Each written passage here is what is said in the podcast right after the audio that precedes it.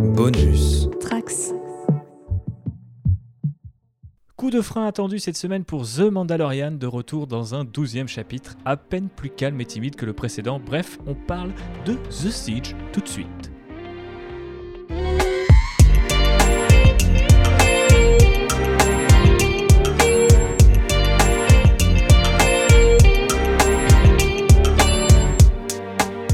Mais avant tout, n'oubliez pas, enfin, si vous ne le savez pas, je vous le redis, mais ne l'oubliez pas quand même, Manda Lockdown, c'est une émission 100% spoiler, donc si vous n'avez pas vu la première saison, même si vous n'avez pas vu ce douzième chapitre, eh bien il est encore temps de monter dans votre TIE Fighter, votre X-Wing, ou même de vous emparer d'un petit jetpack mandalorien pour filer loin d'ici et écouter ce podcast plus tard. Cette précision étant faite, je salue aujourd'hui mon cher copilote Jean-Baptiste qui est de retour après avoir été remplacé par Benji la semaine dernière? Comment vas-tu, JB Bah écoute, euh, ça va bien. Euh, je sais pas si on a gagné ou perdu au change dans l'histoire, mais en tout cas, on revient avec le, le cast original dans l'épisode et aussi dans le podcast. C'est bien fait. hein. C'est euh, c'est bien fait. hein. C'est un peu comme si on l'avait vu en avance et que du coup on avait pu le prévoir. Non, c'est- ce du pas hasard. Avant que vous, avant que vous imaginiez que Disney nous avait envoyé les, les quatre premiers épisodes avant tout le monde. Non, nous faisons comme vous. Nous levons le vendredi, nous évitons les spoilers et nous essayons de regarder l'épisode le plus tôt possible. Ce fut le cas de Phobos qui l'a regardé en petit déjeunant ce matin. Comment ça va, Phobos? Eh bien, écoute, ça va très bien. C'est sûr? Oui, pourquoi? Ok, non mais parce que je sais pas, j'ai senti une forme de déception euh, dans ta voix, mais peut-être que tu vas nous l'expliquer tout de suite en, euh, dans notre tour de table euh, quant à ce qu'on a pensé de ce- cet épisode réalisé par Carl Weathers qui reprend son rôle de Griff Karga d'ailleurs à l'écran comme JB le refaisait remarquer. Pardon. Donc voilà Phobos, la parole est à toi. Qu'as-tu pensé de ce douzième chapitre, quatrième épisode de cette saison 2 Voilà, dis-nous tout. Eh bien, écoute, effectivement, petite euh, déception. Euh, Jusqu'ici, j'étais vraiment très très emballée par les trois premiers euh, épisodes. Euh, et là, j'avoue que, en tout cas, toute la première moitié de cet épisode-là ne m'a guère convaincue. En fait, Euh, je, m'attendais à ce ralentissement de la série parce que, comme je le faisais remarquer l'année dernière, je pense que euh, on ne verra Ahsoka et que tout ça ne repartira que dans le prochain épisode qui sera réalisé par Filoni. Euh, donc euh, j'avais pas d'attente C'est particulière pas euh, un si sur le prochain épisode sera réalisé par Filoni. hein. Je ne crois pas que ça ait été encore annoncé officiellement. Donc Ah, on peut bah, peut-être ce encore sont avoir les rumeurs surprise. en tout cas. Ouais, il y avait une liste de, de réalisateurs qui tournaient euh, avec le, le nom des réalisateurs pour les prochains épisodes, mais elle a jamais été vraiment confirmée en fait. Ouais, mais bon, après, c'est ce qui semble logique par rapport à ce qu'on a vu jusqu'à présent. Et puis, comme on le laissait entendre la semaine dernière avec Benji, justement, on s'attendait, comme tu le faisais remarquer, Phobos, à ce que il y a- a un petit détour avant euh, notre cher Ahsoka Tano, puisque le nom a été lâché la semaine dernière. Ok, est-ce qu'il y a des trucs que tu as quand même aimé dans cet épisode, ou est-ce que tu voulais terminer sur un truc que tu avais vraiment pas aimé? Euh, bah, Il y a quand même deux, trois trucs euh, qui m'ont un petit peu dérangé. J'ai trouvé que la réalisation était, euh, était un petit peu plate, quoi. Elle était pas forcément à la hauteur, euh, notamment dans les combats, euh, dans, dans les couloirs de la base. Euh, voilà, il y a plein d'enchaînements avec euh, ces chères euh, transitions PowerPoint. Alors, j'ai rien contre elles, mais. Un peu. Là, elles étaient un- un- vraiment très rapprochées et du coup, ça donnait un, un effet assez bizarre. Et j'ai trouvé qu'il y avait une énergie qui fonctionnait pas trop entre les personnages, notamment avec l'ajout d'un personnage secondaire, voire tertiaire, euh, qui est pas très bien géré malgré le fait qu'il a une tête euh, plutôt euh, marrante. Donc voilà, j'étais un petit peu déçue et, j'ai trouvé qu'il y avait un petit peu aussi, comment presque un certain euh, manque d'ambition euh, dans euh, l'imaginaire qu'on déploie. Je pense notamment à la très courte scène qui se passe dans l'école, où c'est vraiment une classe américaine de nos jours qui est transposée dans Star Wars, euh, et ils ont remplacé le prof par un droïde et punto, quoi. Donc euh, je trouve ça un peu dommage. D'ailleurs, on voit à la fin de l'épisode des concept art qui euh, avaient l'air un poil plus intéressant que ce qu'on a vu. Faut le dire vite quand même. hein. donc, donc voilà. Mais c'est vrai que c'était pas exceptionnellement original comme école. Après, les gens ont l'air de pouvoir manger pendant les cours, et ça, c'est déjà un plus. Euh, JB, euh, est-ce que tu veux bien nous résumer ton avis sur cet épisode? Est-ce que toi aussi tu as été déçu? Est-ce que toi aussi tu as trouvé la réalisation de Carl Weathers, qui signe d'ailleurs ici sa première réalisation, comme Dave Filoni à l'époque pour euh, l'épisode. bah, c'était le pilote, il me semble. Du coup, qu'est-ce que tu en as pensé? Ah, je vais pas être aussi euh, catégorique que Phobos. Il y a des éléments de l'épisode que j'ai trouvé pas terribles, mais euh, que qu'on peut imputer au fait que c'est la première réalisation de Carl Weathers. Euh, il y a aussi le fait que, et ça je pense que ça joue beaucoup, que bah, c'est quelqu'un d'un certain âge maintenant et qui a découvert Star Wars, je pense, qui a pas grandi avec en fait, tu vois. Star Wars, c'est Mm. quelque chose qu'il a vu, euh, il était déjà âgé, il était déjà adulte, je sais pas exactement quel âge il a, mais je pense pas qu'il avait euh, 5 ans en, en 77, tu vois. Donc je pense pas qu'il ait grandi avec Star Wars, je pense pas qu'il avait un, besoin d'imaginaire Star Wars, il, s'est plutôt basé sur des trucs qu'il connaissait bien et sur des référents qu'il avait. Donc je pense que c'est pour ça qu'il y a certains moments qui ont peut-être pas l'air aussi explosifs que ce qu'ils auraient pu être. Euh, après, je trouve que c'est un épisode qui. Moi, j'avais. Dans le premier épisode de Mandalockdown, j'avais dit que ça serait bien qu'au quatrième épisode, ils ramènent un enjeu un peu plus gros et qu'ils viennent euh, ramener de l'Impérial et euh, Moff Gideon. Et bah, au final, moi, j'ai été servi sur ça. Euh, j'ai bien aimé tout ce qui était euh, raconté à, à ce niveau-là. Donc, le fait que bah, ils ont fait des expériences avec le sang du bébé pour faire a priori des hybrides. Donc, j'imagine peut-être des soldats impériaux, mais qui pourraient, vu que le bébé a l'air d'avoir la force innée en lui, euh, maîtriser la force. Donc, avoir peut-être des, soldats qui utilisent la force, ce genre de choses. Donc, je trouve que euh, cet épisode-là a posé plein de petites pierres d'univers assez intéressantes, mais que globalement, ce qu'il racontait l'était pas trop. Donc, je, je- préfère l'épisode sur ce qui me promet que sur ce qu'il m'a donné. Ouais, je pense que c'est une bonne façon de le dire. Alors après, c'est vrai que je peux concevoir aussi la déception de Phobos ou même des spectateurs et spectatrices qui peut-être s'ennuy- s'ennuyaient déjà un petit peu ferme euh, face au Mandalorian et euh, à une récurrence euh, de, la série qui sont les gunfights en couloir. Donc déjà, avec moins de dynamisme ou beaucoup plus de coupes, c'est quand même pas très très intéressant. Donc effectivement, il y, a- de la répétition de ce point de vue-là. Après, c'est vrai que contrairement à un épisode de la saison 1, j'ai l'impression que ce genre d'histoire, euh, du coup, l'année dernière, ça aurait été euh, uniquement euh, peut-être du fight et juste une manière de euh, peut-être réinstaller la menace impériale, tu vois. Maintenant, ça, ça a été fait, et comme tu le dis, euh, JB, on utilise quand même déjà plutôt la suite. Alors après, est-ce que ça sera développé dans The Mandalorian? On reviendra un petit peu sur cette question plus tard dans l'épisode, ou est-ce que ça sera, euh, je sais pas, euh, infusé dans dans- dans d'autres séries? On, le- on le verra, euh, là, ça, l'avenir nous le dira de toute façon. Mais c'est vrai que c'est plus intéressant de se poser la question sur ce qui nous est promis que ce qui nous est montré, comme tu le, comme tu le résumais si bien, mon cher euh, JB. Après, c'est vrai que l'action est plutôt cool quand on sort, euh, on va dire, de la pure réalisation et qu'on arrive du côté des effets spéciaux.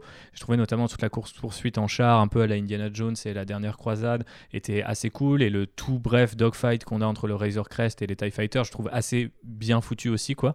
Donc, euh, c'est juste des espèces de petits moments comme ça où tu en as pour ton argent et quelque part même si encore une fois on pourra souligner un certain manque d'ambition dans l'imaginaire ou dans la réal, euh, on, en a au moins, j'ai l'impression, pour notre argent. Peut-être pas pour notre temps, parce qu'il y a des gens qui vont trouver que 40 minutes c'est pas assez, il y en a qui vont trouver que c'est déjà trop long. Mais c'est vrai que euh, en saison 1, j'ai l'impression quand même qu'ils qu'ils gardaient les choses euh, à un niveau très minimal, alors que là, on peut commencer à faire décoller euh, euh, un char, euh, quatre motojets, euh, trois TIE Fighters et, à, se mettre sur la tronche. Donc ça, c'est plutôt cool, sans même parler des éléments de mythologie sur lesquels on reviendra effectivement. Après, pour revenir sur la question de Carl Weathers et rebondir sur ce que disait Phobos, c'est un peu la- toute la question. C'est-à-dire, Filoni qui fait ses, ses armes sur cette série-là, on sait qu'il a un avenir sur Star Wars. Carl Weathers, du coup, pour te répondre, JB, il a 72 ans. Son avenir sur Star Wars, il me paraît forcément un peu plus limité. Euh, sans vouloir être méchant avec le gars que je trouve d'ailleurs génial et dès euh, je me souviens que quand on avait parlé à l'époque dans Outrider de la célébration où il avait fait son, son apparition sur scène il était à fond quoi. Et on avait envie de le suivre dans ce délire et j'ai toujours envie de le suivre sur, sur ce délire. Je trouve ça cool en plus qu'il puisse lui donner cette opportunité. Mais d'un autre côté il y a toujours ce côté enfin cette euh, euh, l'envers un peu le, ou le revers de la médaille, c'est- quand même de se dire bon, est-ce que euh, sur une série live action, on peut permettre à des gens qui n'ont jamais réalisé de leur vie, euh, tu vois, de leur filer euh, 40 minutes d'épisode, même si fondamentalement euh, toutes les séquences effets spéciaux, c'est plutôt ILM qui, qui, euh, qui réalise.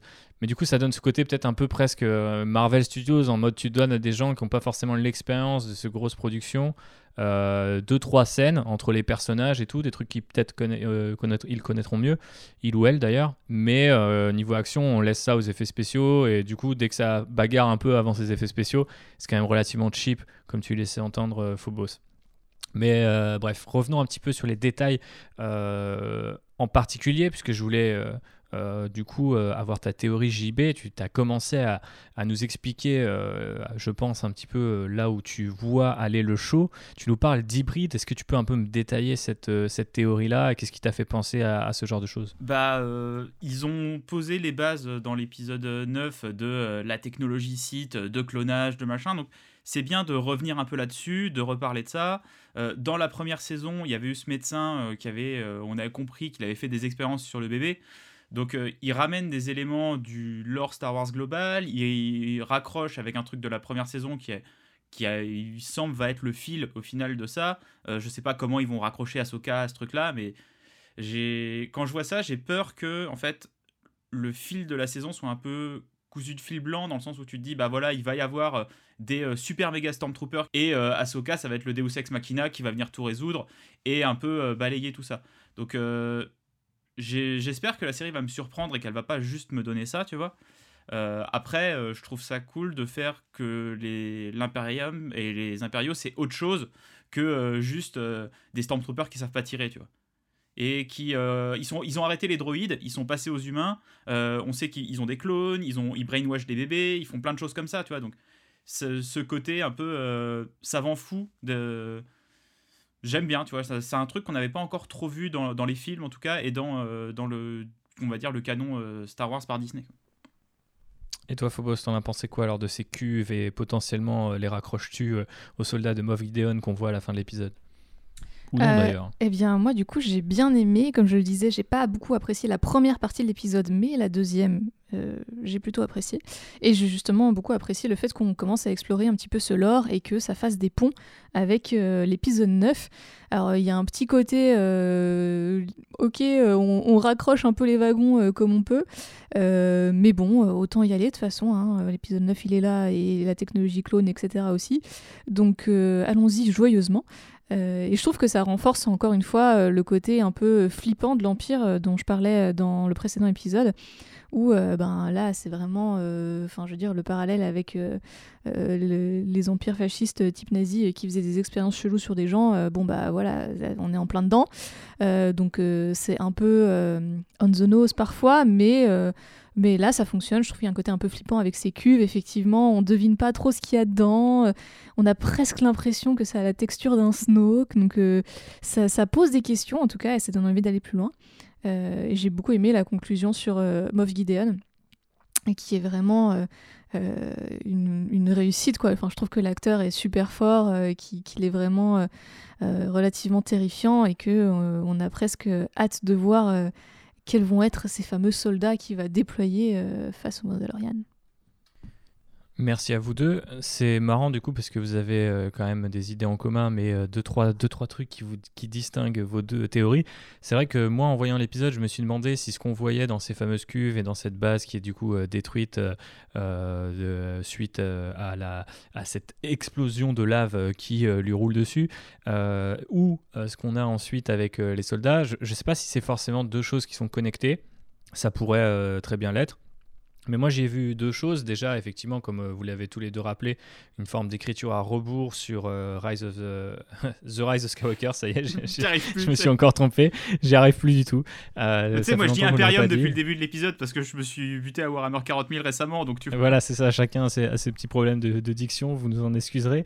Il est, il est déjà relativement tard et c'est la fin de la semaine. Mais bref c'est vrai que moi je trouve ça amusant euh, d'un côté parce que c'est toujours assez marrant de les voir jouer avec euh, un petit peu l'interdit, tu vois. Pour moi, déjà la résurrection des personnages de manière générale, c'est quand même un truc, quel que soit l'univers de fiction, qui peut vraiment amener beaucoup de, beaucoup de dingueries et potentiellement de mauvais goût. Donc en fait, quand tu sais que tu as déjà un petit peu sombré dedans, continuer euh, d'aller, tu vois, genre, euh, euh, tu vois, un peu remuer la merde, j'ai pas d'autre expression, tu vois, genre, je trouve ça presque fascinant parce que tu te dis, ouais, bon, il y a ce truc-là, va falloir en faire quelque chose d'intéressant.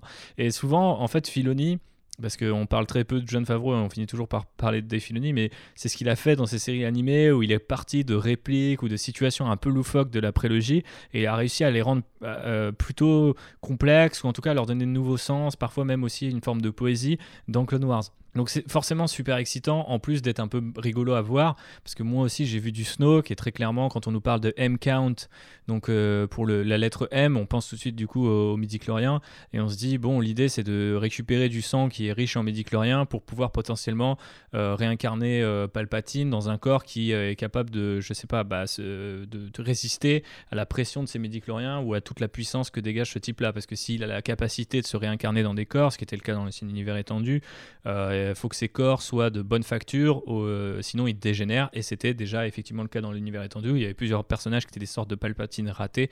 Euh, et ça donnait des choses pas forcément très agréables à lire, mais qui euh, sont des curiosités que The Mandalorian va pouvoir euh, canoniser. Ça, c'est toujours euh, assez marrant de le voir parce que ça, ça appuie aussi avec une certaine légitimité. Ça, c'est Benji qui le disait euh, la, semaine dernière avec Bo-Katan en live action, qui tout de suite paraît plus légitime que si elle n'apparaît que dans les cartoons.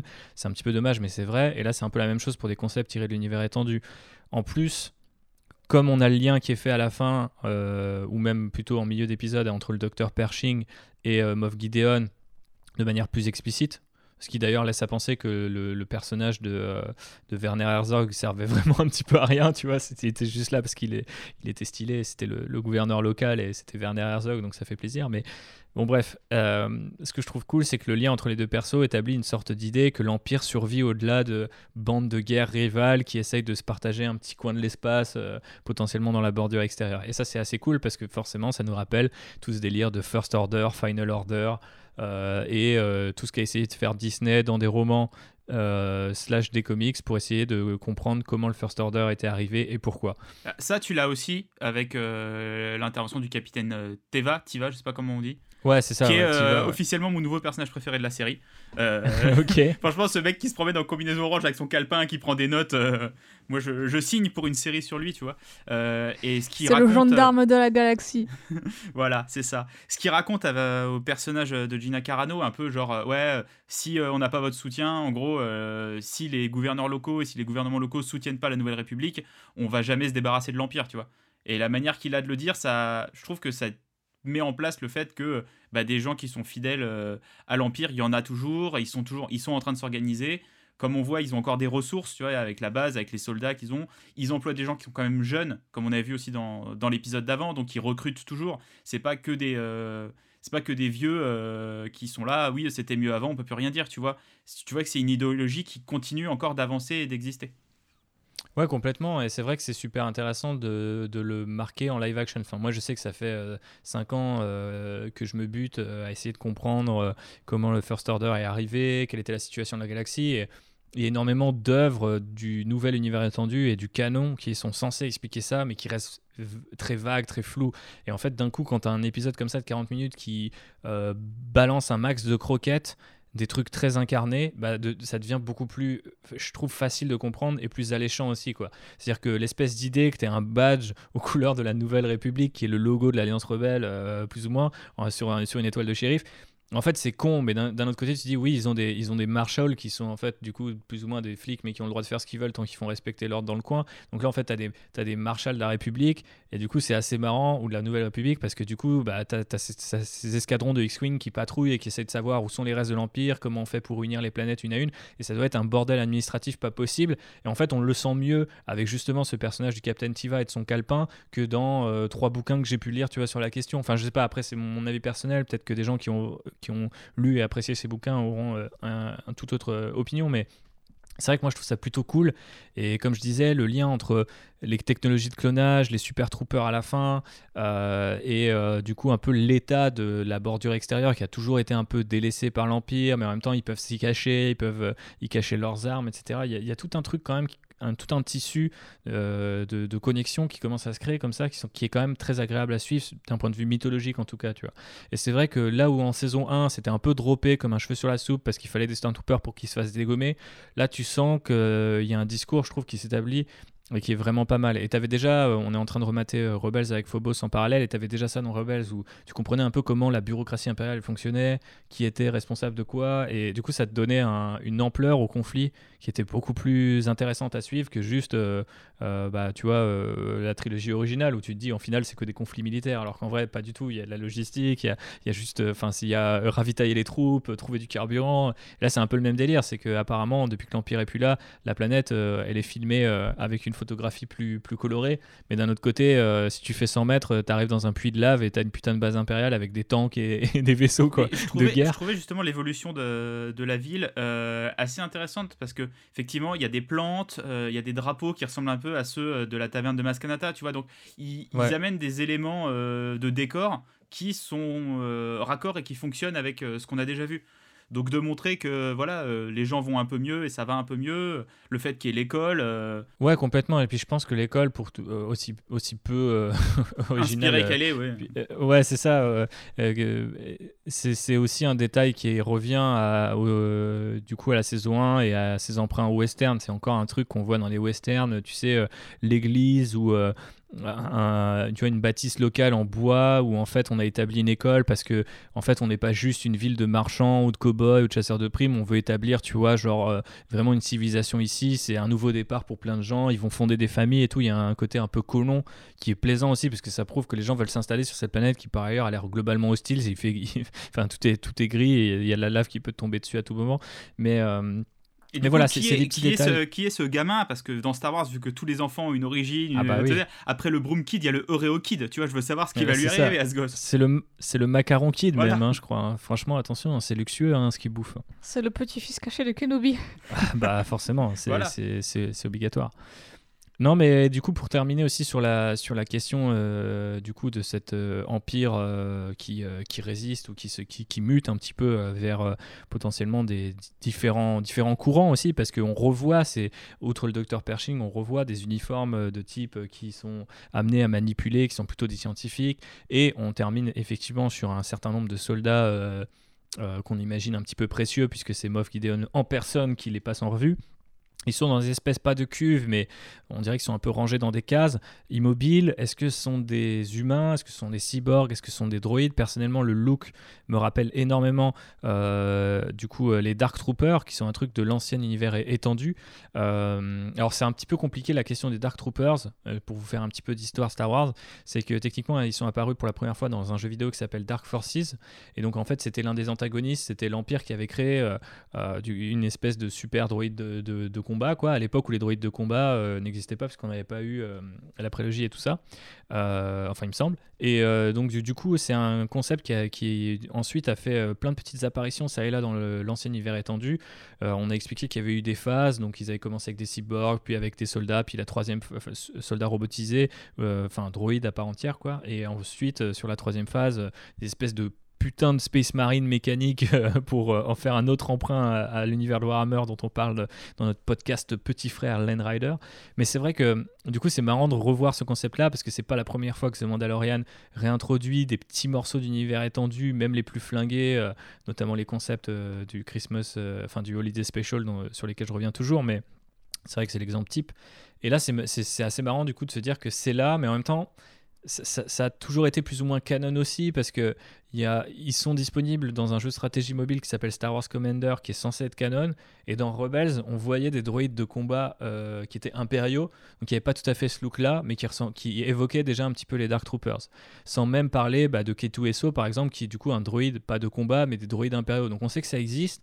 On sait que ça fait quand même quelques essais où ils flirtent avec l'idée et euh, ils sont proprement terrifiants hein, dans l'ancien univers étendu. Donc euh, là, ils ont l'air quand même assez inquiétants de ce qu'on en voit.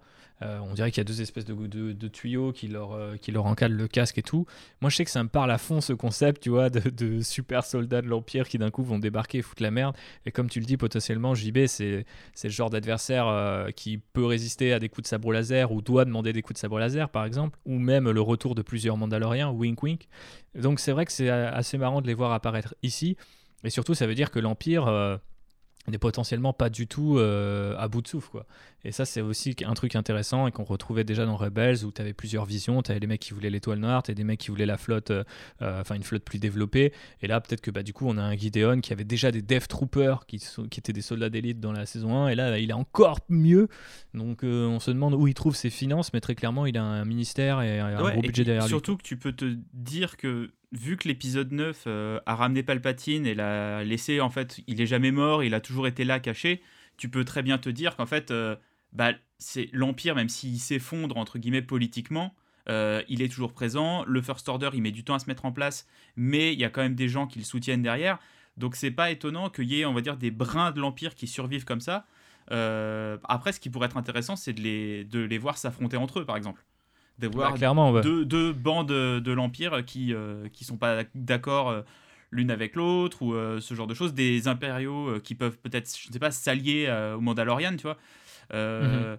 Et dans un truc peut-être un peu moins un peu moins une transition que je sais que dans Rebels, il y a un personnage qui finalement passe entre guillemets du côté de la rébellion et avoir là quelque chose d'un peu plus gris avec des, des, mecs qui disent bah non, nous on est fidèles à l'Empire, par contre eux, euh, ils sont pas fidèles à l'Empire, donc on va, les, on va les buter avec toi. Par contre, après, euh, tu restes pas avec nous, sinon on te fait ta fête, tu vois. Alors quelque chose d'un peu plus euh, différent. J'ai du mal à voir ça enfin, incarné dans The Mandalorian, mais c'est un truc que j'aimerais beaucoup voir, et tel que tu le pitches JB encore plus, parce que je m'étais toujours dit qu'il y avait une espèce de, tu vois, de, Game of Thrones, mais que, euh, enfin, dans Game of Thrones c'est déjà plutôt des connards, mais je veux dire vraiment que entre fascistes de l'espace, tu vois, genre, euh, on sait que l'Alliance Rebelle est quelque part, euh, on les suit, tu vois, d'une manière ou d'une autre avec tel ou tel personnage, mais globalement, la grande majorité des personnages seraient justement des espèces de bandes de guerre rivales, avec, il y en a, ils ont la technologie, il y en a, ils ont le pouvoir politique, il y en a peut-être, c'est des sénateurs qui travaillent déjà avec la Nouvelle République, mais qui quelque part sont toujours des sympathisants. Enfin, tu vois, pour avoir plein de, typologies comme ça d'impériaux euh, incarnés à travers des potentiellement des acteurs, tu vois, un peu second couteau, des, gueules qui, qui, qui, feraient kiffer comme ça. vraiment, j'aimerais beaucoup voir ça. Ça serait marrant que The Mandalorian, du coup, comme un peu toutes les séries de Filoni, encore une fois, euh, nous, nous, en disent plus, euh, malgré lui, sur l'état politique de la galaxie que des, des, bouquins ou des comics qui ont été créés pour nous en dire plus, justement. Est-ce que toi, Phobos, ça te parle cet aspect-là? Est-ce que tu vois la série euh, avancer peut-être potentiellement dans cette direction pour les saisons futures? Je pense que s'ils veulent vraiment l'explorer, pour le coup, ça serait plutôt quelque chose à part. après, ça peut servir de de fond de décor, on va dire, à la série Mandalorian s'ils veulent aller dans cette direction. Euh, et oui, je pense que ça pourrait être, euh, ça pourrait être intéressant de montrer en fait comment est-ce que euh, ben, le vieil empire où on comprend qu'aujourd'hui ils sont quand même bien relégués au fin fond de la bordure extérieure et certes ils ont des financements mais bon ça n'a pas l'air d'être non plus la méga folie comment est-ce qu'ils arrivent à renaître et à avoir de nouveau un impact politique en fait fort euh, et comment est-ce que surtout la République euh, échoue à empêcher ça? Je pense que c'est hyper intéressant de... Et pour le coup, euh, voilà, il y a plein d'exemples dans l'histoire s'ils veulent explorer cette piste. C'est comment est-ce que une démocratie peut échouer en fait à, arrêter la, la montée et la remontée d'un fascisme.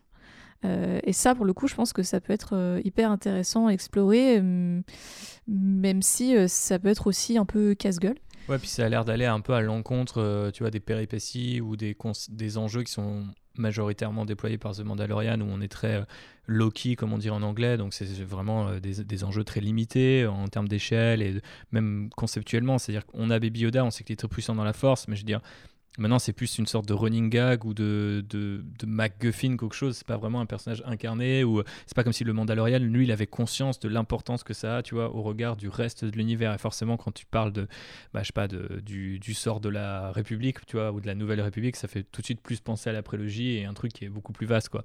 Mais ça pourrait être quand même assez amusant de voir The Mandalorian continuer à incarner ça via des petits personnages comme ce fameux Captain Tida. Enfin, moi, je sais que cet épisode-là en particulier, m'a pas non plus euh, saucé de ouf, mais c'est vrai que le nombre de petites euh, pièces de puzzle qui sont posées euh, permet de créer une sorte de headcanon ou ta propre histoire où tu te dis bah ouais en fait à ce moment-là on est 5 ans après la, bataille d'Endor et en fait la guerre elle est pas vraiment finie et ils ont besoin de l'aide des, bah, des cow-boys du coin et ils ont besoin de Marshall euh, et l'Empire il se réincarne déjà sous d'autres formes et il y a des types qui potentiellement ont euh, les moyens et les ambitions pour faire pire que Palpatine d'une manière ou d'une autre tu vois dans leur coin à leur échelle. Si je trouve que l'épisode 3 celui de la semaine dernière faisait beaucoup de clins d'œil au passé euh, avec ce qui s'était passé dans, dans, Rebels et dans Clone Wars. Là, celui-là, il donne beaucoup de, de clins d'œil pour le futur, en fait. C'est un, mhm. un, vrai épisode sur lequel tu, on pourrait théorie crafter pendant des heures, tu vois, à dire Ah, mais ce truc-là, ça pourrait être ça, ça pourrait être ci, ça pourrait être raconter telle histoire. Alors que l'épisode bah, d'avant, c'était vraiment euh, Ah, euh, ah il y, a, y, a, un trou, entre guillemets, dans, dans l'histoire du personnage de Bo-Katan qui n'a pas été raconté. bon, à un moment, Filoni, on le connaît, il viendra combler le trou, tu vois. Mhm. Déjà qu'il a ramené son personnage là, il ramène Ahsoka, il ramène tous ses personnages. Et du coup, ça t'a pas gêné d'ailleurs la semaine dernière? Non, pas du tout, parce que moi j'ai pas. Rebels, j'ai tenu. J'ai regardé 15 épisodes pendant le premier confinement, j'ai pas réussi à aller plus loin. Ouais. Euh, non, Clone Wars, Clone Wars, j'ai regardé 15 épisodes, ouais, c'est ça, et je suis bloqué à la première saison, et ça. Faudrait que je me penche sur ton guide là où tu as sélectionné genre 25 épisodes à regarder et ça suffit, mais euh, j'avais un besoin complétiste que, j'ai pas réussi à, à, à, Mais euh, ouais, non, moi ça m'a pas gêné. Euh, la série, je la regarde avec ma copine euh, qui, elle, a pas du tout ces détails sur qui sont ces personnages-là et sur les, les gros trucs de sur nous on passe nos journées à en parler donc elle a ça l'a pas dérangé non plus tu vois. C'est marrant du coup que, comme tu dis de faire la comparaison entre un épisode qui ramenait des persos tirés du passé en même temps enfin on n'est pas non plus sur la trilogie originale je veux dire Bo-Katan c'est euh, plutôt la fin des années 2000 du coup techniquement. Alors après c'est vrai que ça paraît déjà vieux parce que c'était l'époque encore Lucas etc mais c'est vrai que c'est amusant de remarquer à quel point la, série conjugue euh, un peu comme le faisait déjà Rebels d'ailleurs je euh, regardais cette série, je suis en train de vous préparer un, best-of des meilleurs épisodes pour que justement vous n'ayez pas ce besoin complétiste que, que JB n'ait pas réussi à assouvir.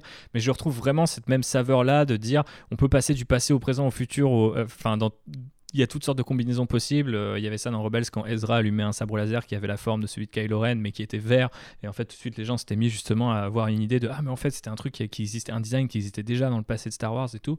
Et euh, là, on retrouve un peu la même chose en mode Ah, ouais, mais en fait, du coup, l'Empire, il en est il en est là à ce moment-là. Et je trouve que c'est super cool de voir ça sur écran avec les plus en live action parce que ça donne envie. Euh, enfin, moi, je trouve que ça me redonne goût justement à cette idée de comment ça va se passer, d'essayer de comprendre quelles sont les différentes factions, comment elles se sont succédées. Un truc que des, j'insiste, mais des, des, produits dérivés entiers ont essayé d'expliquer et ont plus ou moins échoué, ou en tout cas, j'ai jamais senti ce, ce niveau d'excitation ou de fascination que je peux avoir là en un épisode. Donc, c'est que quelque part ça marche. Et c'est super marrant de, de, se dire que c'est un mec de 72 ans qui du coup justement peut-être est peut-être pas piégé non plus par sa nostalgie envers quoi que ce soit tu vois te permet de tu vois de, de, te projeter un petit peu dans le futur voire même de revoir certains éléments de Rise of Skywalker à la hausse. Parce que typiquement si on a toute une espèce de méta histoire sur la, la, réincarnation de Palpatine je sais pas si on la verra dans un épisode de The Mandalorian ou une autre série Disney Plus dans le futur mais ça pourrait un truc être un truc assez kiffant. Après forcément il y aurait des trucs un peu pétés à expliquer genre il est censé avoir une armée de Sith Troopers qui ont en gros la gueule des Troopers du First Order, mais en rouge.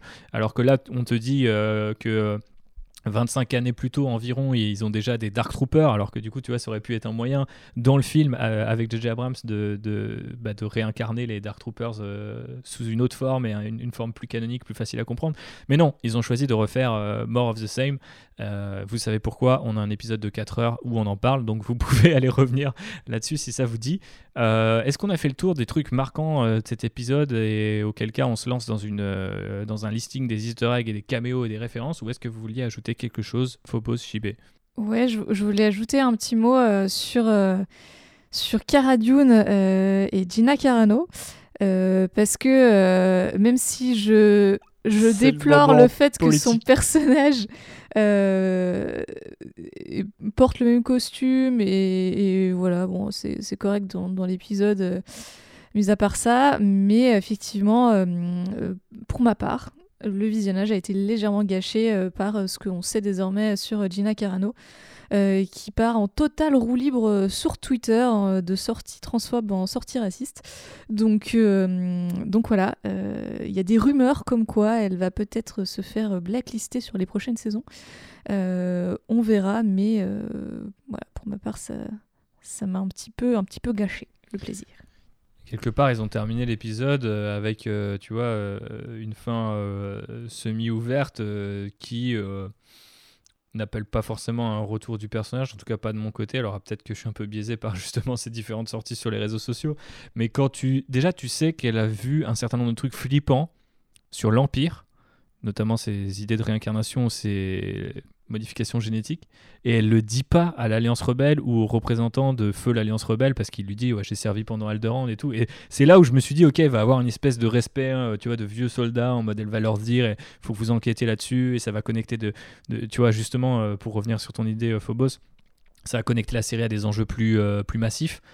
Et en fait, non, elle dit rien, et je trouve ça assez bizarre pour une ancienne meuf qui faisait partie des troupes de choc de l'Alliance Rebelle et qui éliminait justement les, chefs de guerre impériaux. Ça paraît vraiment chelou. Enfin, je trouve qu'en termes de, de développement de personnage, j'ai trouvé ça assez surprenant. Et le fait qu'elle prenne pas vraiment le badge à la fin est aussi un excellent moyen pour te dire, en fait, Cobb par- est passé par là et il n'avait plus d'armure il a, il a décidé d'être marshal d'une autre planète. Et donc euh, maintenant, à chaque fois qu'ils vont revenir sur euh, euh, comment c'est la, la- la planète euh, Navarro, Nevarro, euh, et ben euh, on aura euh, un petit Timothy Olyphant euh, à la place de à la place de notre cher euh, Gina Carano. Et voilà, on- aura peut-être gagné au change jusqu'à ce que Timothy Olyphant se révèle être un néo-nazi. Bref, euh, et on a hâte Euh, ou pas.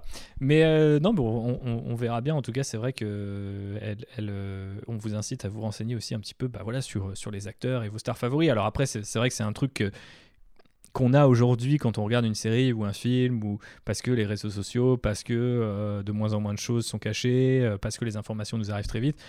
C'est sa- c'est sans doute le cas de plein, euh, tu vois, de, de, stars ou de crush ou de, tu vois, d'idoles qu'on a pu avoir un jour ou l'autre. Euh, euh, Sean Connery est décédé récemment. C'est un monsieur qui a quand même, on le sait, eu des comportements envers les femmes qui étaient peu glorieux. Et pourtant, voilà, tout le monde l'a célébré pendant des dizaines et des dizaines d'années. Donc, euh, je veux pas interdire euh, aux gens de regarder la série s'ils aiment Gina Carano ou même la, défendre. Vous faites ce que vous voulez, bien sûr. Mais euh, c'est vrai que bah, ça pose toujours un petit peu des questions quand, on a une œuvre aussi politisée que Star Wars qui est censée envoyer, en particulier dans cette époque-là, un message de l'Empire. Pas bien. Les restes de l'Empire, toujours pas bien. Mais la Nouvelle République, peut-être. Ah, les gars, on va, leur, on va leur tendre la main, on va prendre la petite étoile, et parce que voilà, on sera des cow-boys euh, de la Nouvelle République. Ça, c'est cool. Qu'est-ce que t'en penses, JV T'as envie d'être un cow-boy de la Nouvelle République? Euh, J'ai envie d'être un Wookie dans la Nouvelle République. Ah, Mais, ça, ça euh, oui, après, euh, concernant les déclarations de Gina Carano, bah, t'as as, deux choses. C'est quel est ton- toi ton avis politique et est-ce que les idées qu'elle a euh, sont en raccord ou pas avec toi Et dans ce cas-là, tu as un avis politique sur l'actrice. Euh, et c'est totalement normal de ne pas vouloir euh, voir d'œuvres dans lesquelles tu as des gens qui sont politiquement complètement opposés à tes valeurs. Et après, tu as aussi, du point de vue de Disney, qui euh, doit quand même faire de la promotion avec ses séries. Et tu sais que des acteurs qui prennent des positions politiques euh, aussi tranchées que les siennes, parce que, comme tu disais, Phobos, euh, au-delà de ses sorties racistes et, et transphobes, elle a aussi pris des positions pour, les- au niveau des anti-masques, du complotisme. Là, elle est en Ouais, train de fêter la victoire de Trump, alors que toutes les sources et les recomptes sont en train de se faire aux États-Unis et euh, c'est euh, vraiment officiel qu'il a perdu, tu vois. Donc elle est dans toute une mouvance politique euh, qui est quand même assez dangereuse. Et je comprendrais aussi que Disney décide de la mettre sur le carreau par rapport à ça, tu vois. Donc moi, ça ne me surprendrait pas qu'on ne voit plus le perso. Et ben voilà. Je pense que c'est un excellent résumé que tu nous offres là, JB. Passons sur quelque chose de potentiellement plus léger, les petits easter eggs, hein, les petits bonbons, les petits trèfles, les petits caméos qui font plaisir aux ghouls Star Wars que nous sommes. Euh, alors euh, la semaine dernière, on retrouvait des grues qui ressemblaient étonnamment à celles euh, qui avaient été développées dans les concept art de Solo. Et là, cette fois, les amis, on continue de piller Solo parce que c'est un film dans lequel on voit tellement rien parce que la photographie est hyper sombre que l'un des aliens qui répare le Razor Crest au début et qui s'avère être un traître, ce petit bâtard. Euh, Mais ça est se voit, fait ça se voit que c'est un traître. Comment il regarde, tu sais que c'est un traître, quoi. Il a le regard du traître, quoi. Il a Il l'œil luisant, là, tu vois. Bah ouais, complètement. L'œil luisant du Mimbanais. Donc, du coup, c'est euh, les adversaires euh, qu'affrontaient les Mud Troopers quand Han Solo se fait un peu euh, soulever euh, par euh, des, des- des explosions euh, dans la boue euh, dans Solo. Souvenez-vous, Euh, c'est la partie euh, Warhammer 40 000 euh, de Star Wars, en tout cas de ce spin-off-là. Parce que c'est vrai que c'était quand même Première Guerre mondiale assez énervé euh, dans, dans ce passage. Et c'était sur Mimban et ils affrontaient euh, les Mimbanais. On les voyait pas à l'écran. Bah oui, tu vois, je savais ont même pas que c'était eux. Ouais, non, mais on les voyait pas à l'écran, mais je sais pas pourquoi d'ailleurs, euh, si c'est à cause des reshoots ou euh, parce que euh, la photographie, encore une fois. Mais ils avaient vraiment un design assez cool parce qu'ils portaient une espèce de, de, de, de cape euh, euh, en- un, peu comme, euh, un peu comme de la paille euh, avec euh, une espèce de petit euh, chapeau sur la tête. Donc en fait, ils s'enfonçaient dans le sol et ils bondissaient comme ça euh, sur les Stormtroopers et ils les massacraient avec euh, leurs blasters euh, qui avaient des baïonnettes un peu enfin recourbées, un peu en forme de hache. Donc il y avait un côté un peu euh, japonais dans la Seconde Guerre mondiale, je me cache dans mon terrain et je débarque et je, je casse du, je casse du, du Stormtrooper. Toutes ces bonnes idées qu'on n'a était- pas vues dans le film, vu que c'était filmé. Voilà, c'est ça, c'est ou, ou juste un, un dixième de seconde. Euh, donc effectivement, c'est ce genre de design assez cool. Et en plus, il y en a plusieurs. hein. Si vous avez l'encyclopédie solo euh, chez vous, euh, euh, rouvrez-la et vous allez voir, euh, ils, sont, ils ont un design assez cool. Donc moi, ça me fait toujours plaisir de me dire, ils ont créé, créé tellement de créatures et de concepts pour ce film qu'on n'a pas vu que bah, autant les réutiliser. Et Ça, ça, ça- fait plutôt le taf. Donc euh, merci à eux pour ça. Merci à eux aussi pour le petit détail euh, sur la carbonite parce que euh, on a retrouvé donc comme laissait entendre Phobos Otar- Otario, Horatio Sands dans le rôle de Mifrol, donc c'est cet alien bleu, du coup qui dit que la carbonite lui a plus ou moins fait perdre un œil parce qu'il voit toujours pas de l'œil gauche. Alors on sait pas si c'est une blague ou pas, mais souvenez-vous dans le Retour de Jedi, Han Solo met longtemps euh, à retrouver la vue et dit que avant il voit tout noir, après il voit un, un grand flot blanc. Enfin, je ne sais plus exactement quelle est la réplique, mais vous avez compris que ça ça fait pas du bien euh, à vos petits yeux. Qu'est-ce qu'on a d'ailleurs pensé pour faire une petite parenthèse sur le retour de Mifrol Est-ce que c'était juste un, un comic relief un peu chiant ou est-ce que c'était sympa de le revoir comme d'autres personnages de la saison 1 Euh, non, il était extrêmement relou en fait. Euh, je- Alors oui, c'est la tradition des personnages un peu euh, gaffeurs et comic relief de Star Wars, mais bah, en fait ça marche pas quoi. C'est c'est gênant. Il est, il, est un... il est un peu gênant tout le temps. Il nous montre encore une fois par contre que l'Empire est sacrément fort pour construire des ordinateurs là où il faut pas, parce que cette petite passerelle au-dessus de la lave, pourquoi mettre Mhm. l'ordinateur à cet endroit-là? Mais bon, non, Non. voilà, c'est il il c'est marrant de le revoir et le, le truc de ah mais oh, t'as peine, t'as 300 ans à purger, donc euh, tu bosses pour moi pour l'instant et tout ça. Il y a des dialogues un petit peu sympas qui fonctionnent, mais le personnage en lui-même, euh, moi j'aurais préféré qu'il reste dans le land speeder à attendre, tu vois. Ouais, complètement. Phobos a un, un avis. euh, T'avais l'air de dire que t'étais pas convaincu, donc je pense que tu vas pas sauver ce bon Mifrol, mais Ouais, je suis pas convaincue, mais euh, pour le coup, je pense que ça tient pas forcément euh, à l'acteur, mais plus vraiment au dialogue en fait. ça, hein. Euh, parce que en lui-même, euh, je le trouve presque sympathique, et en fait, c'est plus le fait que euh, comment le griffe euh, soit hyper méchant avec lui dessus. tout le temps, tout le temps, tout le temps, et du coup, on n'a pas, tu vois, il n'y a pas cette moitié d'empathie que tu as normalement avec un comic relief comme ça. Euh, et et j'ai trouvé que c'est pour ça que ça fonctionnait pas trop en fait. Enfin, la dynamique dans le groupe euh, fonctionnait pas quoi. Il est vraiment juste là pour casser la dynamique, mais euh, c'est c'est quand même assez bizarre d'avoir ce personnage-là à ce moment-là. En plus, euh, il y a un truc qu'on comprend peut-être pas parce que tu dis oh là là, euh, on n'a pas l'empathie, mais je sais pas s'il en est arrivé à ces centaines d'années d'emprisonnement, c'est sans doute qu'il a tué plein de petits chats euh, euh, et, ce genre de d'être innocent et mignon. Donc je sais pas, je, sais pas si on devrait avoir l'empathie sur lui, mais vu qu'il a une petite gueule marrante et qu'il fait des proutes glacées, du coup on est là, bon bah ça va, il est gentil. Bon, ça se trouve le mec il a rasé des villages entiers pour le compte de l'Empire, on ne sait pas. Donc Bah, je sais pas, on nous dit que c'est en gros un espèce de comptable un peu frauduleux, donc euh, bon. ça se trouve il a pris la- il a pris l'argent et il l'a jamais rendu. Et il y a des gens qui sont C'est l'argent de l'Empire, c'est pas grave. Ouais, d'accord, ok. Moi, Ouais, mais que les gens qui fassent des fraudes fiscales soient condamnés, moi je trouve que c'est une bonne chose, tu vois. Faudrait faire ça un peu plus chez nous. Est-ce que c'est un peu le, le- le Jérôme Carviel de, de, l'univers Star Wars Voilà, enfin une des vraies questions à bord de l'Outrider. Après euh, Snoop Dogg est-il un Mandalorien et quel est le nom de Baby Yoda en français? Nous avons la question de la semaine. Voilà, est-ce que ce pauvre Mifrol méritait toutes ces années d'emprisonnement? Dites-le nous au 82121, tapez Mifrol au 82121. Euh, voilà pour notre ami euh, Alien Bleu. Un autre truc qu'on a retrouvé, outre les ordinateurs placés à des endroits très bizarres chez les impériaux, c'est les fameux cylindres. Euh, c'est euh, ces espèces de petits cylindres métalliques euh, argentés que ont les officiers de l'Empire depuis toujours, depuis un nouvel espoir. Ils ont ça sur leur costume. Et dans les encyclopédies, quand on voulait faire le malin, on disait non mais en fait c'est des espèces de clés cryptées, ça leur permet d'ouvrir des portes. Mais je crois qu'on n'avait jamais vu ça en fait. Vraiment, Griff Karga qui prend le truc et qui l'utilise ensuite comme une clé pour ouvrir euh, des portes. Est-ce qu'on avait déjà vu ça quelque part, Phobos? Parce qu'il me semble que même dans Clone Wars et Rebels, ça me dit rien. tu vois. Alors, je suis clairement pas assez calée euh, sur tous les produits dérivés divers. Comment variés. Mais comment oses-tu t'exprimer sur ce podcast dans ce cas-là?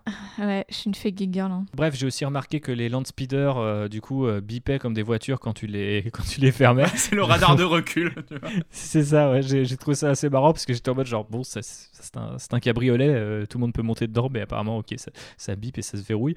Euh, durant la scène de classe, on voit quand même, euh, enfin, on entend parler de différentes planètes, pardon, parce qu'on ne les voit pas. Donc, on nous parle de Kessel Run et de, son, de, son- de sa tempête euh, complètement folle. Donc, encore une fois, une euh, connexion à Solo. Mais on nous parle aussi de la planète Chandrila, qui était la capitale de la Nouvelle République avant Osnian.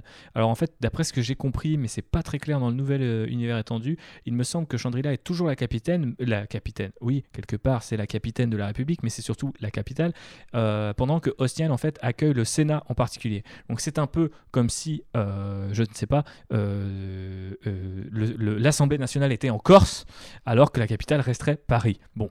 Ça serait bizarre, vous êtes d'accord, mais on salue bien sûr tous nos amis de l'île de Beauté. Voilà. euh, Et enfin. Ok, Jean-Pierre euh, Et oui, t'as vu, je l'ai terminé exactement comme Jean-Pierre Foucault, mais en même temps, c'est un peu le. Je trouve que c'est un peu l'esprit de Mandalorian, tu vois. Jean-Pierre Foucault, c'est une, une bien belle balade sur Nevarro. euh, Non, mais ça, c'est Jean-Pierre lave. Pernaut, ça.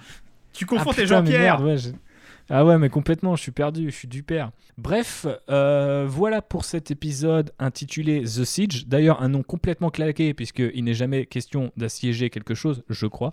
Euh, Ah non, mais le siège, c'est là où il pose le bébé dans la salle de classe, tu vois. Ah ouais, pas Ou bête. alors c'est le siège du Land Speeder, tu vois, il y a plein d'interprétations possibles. C'est fou. Ouais, je suis même pas sûr que ça se dise comme ça en anglais, mais c'est vrai qu'effectivement, ton franglisme t'offre euh, des pistes euh, ici, mon cher JB, auxquelles je n'avais même pas pensé. Voilà, Peut-être qu'en fait, le, nom traduit, c'est le tabouret, tu vois. C'est nul, mais c'est peut-être ça, en fait. Imagine, ce serait énorme sur Disney Plus le tabouret. Euh, ouais, ils ont des, deux trois problèmes de traduction d'ailleurs euh, sur Rebels. Il y a deux trois épisodes, euh, ils ont des ils ont des noms chelous en, en français. Bref, euh, revenons sur ce qu'on attend, ou plutôt terminons sur ce qu'on attend du prochain épisode. Euh, c'est le petit moment théorie et wishlist pour finir ce mandat lockdown numéro 4 et JB, je t'écoute dès maintenant. Eh ben, j'ai aucune idée de ce qui peut se passer la semaine prochaine. Euh, je pense qu'on aura euh, un épisode qui fera pas avancer l'intrigue euh, parce que ça m'étonnerait que vu la menace qu'ils viennent de mettre en place là, elle soit résolue tout de suite. Donc, Mhm. ils vont sûrement arriver sur la planète où est censé être Ahsoka et il y a un mec qui va lui demander de faire quelque chose pour lui et il va l'aider comme il fait à peu près dans tous les épisodes, tu vois. Mais je pense que ce sera pas un épisode qui fera avancer l'intrigue. Euh, donc c'est peut-être un épisode qui se permettra d'être un peu concept, euh, comme on avait vu l'épisode 2 par exemple, de réinterpréter un, genre euh, cinématographique. Je sais pas du tout. J'ai vraiment vu la fin de l'épisode, c'est très très compliqué de s'avancer sur la suite. Ok, Phobos. Eh bien, euh, effectivement, si ça se confirme et que le prochain épisode est bien réalisé par ce cher Filoni, j'espère qu'on apercevra quand même euh, Ahsoka Tano.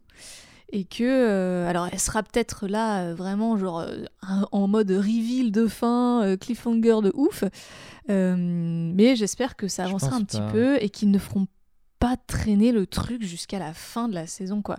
Je trouverais ça un peu dommage. Je pense que les taux commencent pas mal à se resserrer, euh, notamment avec cette histoire de tracker, parce que tu sais, ils auraient très bien pu dire ouais, en fait, on a repéré le Mandalorian à cet endroit-là, euh, tu sais, t'aurais pu avoir un espion dans la foule, un peu façon The Force Awakens et tout, et on sait pas où il va, tu vois, pour faire encore durer un peu le suspense.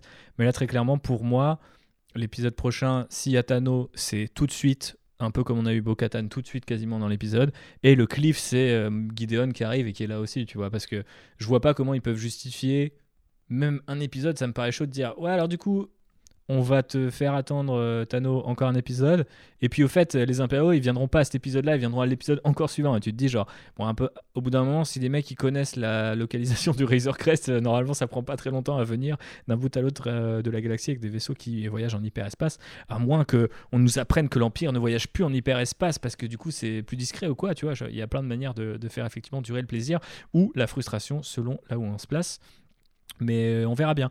Après, ce qui est assez cool quand même, je trouve, avec cette saison pour l'instant, c'est que même si l'épisode 2 était vraiment pour le coup, euh, comme JB le rappelait, dans l'exercice de style, il allait plus loin. Et j'ai l'impression que tous les autres épisodes, te, euh, quand même, euh, suivaient ce fil rouge un minimum, voire le densifiait, quitte à le coudre de fil blanc, comme disait JB. Donc là, on file la métaphore.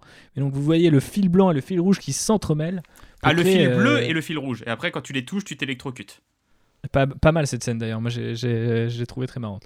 Mais euh, un père très peu responsable par ailleurs. Mais euh, non, mais je trouve qu'effectivement, le- ce fameux fil rouge euh, se, densifie quand même. C'est cool d'avoir à grignoter euh, sur un point de vue mythologique. Moi, c'était mon. pro- euh, vous pouvez réécouter l'épisode qu'on a fait avec, euh, avec Bastien et Happy sur la, sur la saison 1. Mais j'avais vraiment l'impression qu'on restait sur notre fin. Tu vois, on était là, ok, c'est cool de temps en temps d'avoir des trucs un peu mignons et, euh, un petit peu de mythologie, mais il faudrait que ça aille plus loin, que ça, ça- touche à des sujets euh, plus, euh, plus importants. Après, voilà, est-ce que ça va pas casser, tu vois, le charme euh, et l'intérêt de The Mandalorian auprès du grand public? C'est ça aussi un petit peu la question. Je vois déjà pas mal de journalistes américains dire que ouais, si ça part dans le délire avec Ahsoka Tano, avec l'avenir de la Force, euh, l'avenir de la Nouvelle République, euh, les restes de l'Empire, moi ça m'intéresse moins que juste euh, regarder, euh, tu vois, euh, Baby Yoda être sauvé par euh, un Mandalorien tous les épisodes. Moi personnellement, ça m'intéresse plus. Et Filoni, encore une fois, est connu pour monter en puissance avec les saisons. Donc je pense qu'on se dirige plutôt vers ça. Et on espère vers un épisode 5. En tout cas, très cool. Mais on le débriefera la semaine prochaine avec un invité. Et ça, ça sera sympa. Euh, N'est-ce pas, mon cher JB ouais, tu vois, tu dis, euh, les gens, le grand public, il a peut-être pas envie euh, d'histoire de la force, d'histoire de machin. Le grand public, tu lui aurais dit euh, à la saison 1 de Game of Thrones, non mais tu vas voir, il y a des zombies et des dragons, il aurait pas regardé.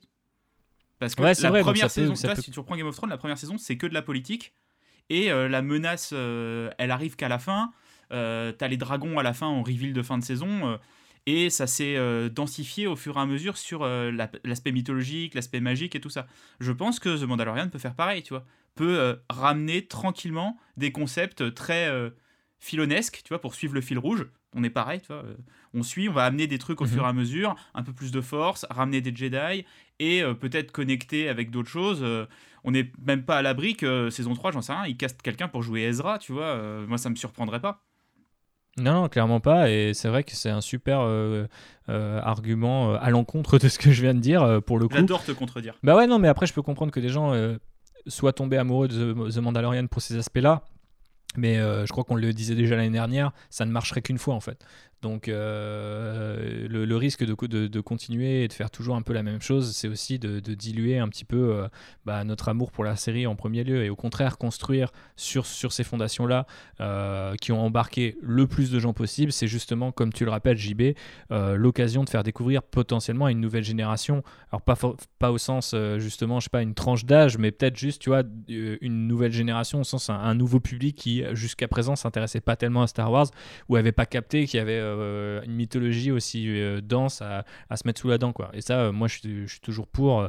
et de toute façon, c'est l'ambition de l'Outrider aussi de vous faire partager cet amour-là, puisque on a un épisode justement, par exemple, sur l'école. Notre épisode 8, c'est sur l'école au sein de Star Wars. Donc, vous voyez, on peut aller très très loin dans cette galaxie.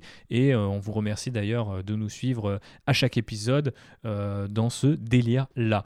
Un petit peu d'actu, Phobos, JB, où est-ce qu'on peut vous retrouver en tout cas sur les réseaux sociaux Phobos, ça fait des cosplays Star Wars en ce moment ou pas? Euh, non, pas spécialement du Star Wars, euh, mais euh, donc vous pouvez me retrouver sur Twitter à Hi Phobos, sur Instagram Phobos Cosplay, et maintenant même sur TikTok à Captain Phobos, parce que Phobos Cosplay c'était déjà pris, donc c'est pas moi, sur TikTok. Trois réseaux sociaux, trois handles différents. Exactement, parce que je suis une quiche en marketing, voilà. JB, euh, toi, est-ce que tu as plus de handles, plus d'actu, plus de réseaux sociaux? Euh, non, moi c'est comme d'habitude, un JB Balier sur Twitter et sur Insta. Euh, on se retrouve euh, dès la semaine prochaine pour un, un, un Menda Lockdown. Utilisez le hashtag, euh, mettez-nous des étoiles. euh, euh, N'oubliez pas de nous soutenir sur les réseaux sociaux, c'est important. Et euh, on a même une petite surprise en plus euh, la semaine prochaine avant euh, notre épisode 5. Donc vous allez avoir un Raconte-moi Star Wars avec des gens de qualité, euh, à savoir Nicolas et Mehdi de Ford Edition, qui sont les éditeurs de mon livre sur Star Wars parce que euh, le monde est bien fait. Donc voilà, deux euh, Outriders, euh, même trois du coup, en l'espace d'une semaine, vous attendent. On ne pourra pas dire que vous n'êtes pas chouchouté en cette fin d'année et on remercie en direct ou en différé notre ami JB pour ses efforts en montage. Voilà. Bah merci, mais c'est un plaisir de le faire, tu vois. Il le dit, mais il a quand même l'air fatigué, donc euh, vous pouvez aussi le remercier sur les réseaux sociaux. C'est l'homme de l'ombre qu'il convient de saluer à tout moment. Donc JB, je te salue, je t'envoie de la force, je te fais des bisous euh, et je vous fais à toutes et tous, euh, auditeurs et auditrices, des bisous également. On se retrouve la semaine prochaine pour débriefer l'épisode 5 en compagnie d'invités de marque. Bisous Gros bisous Bisous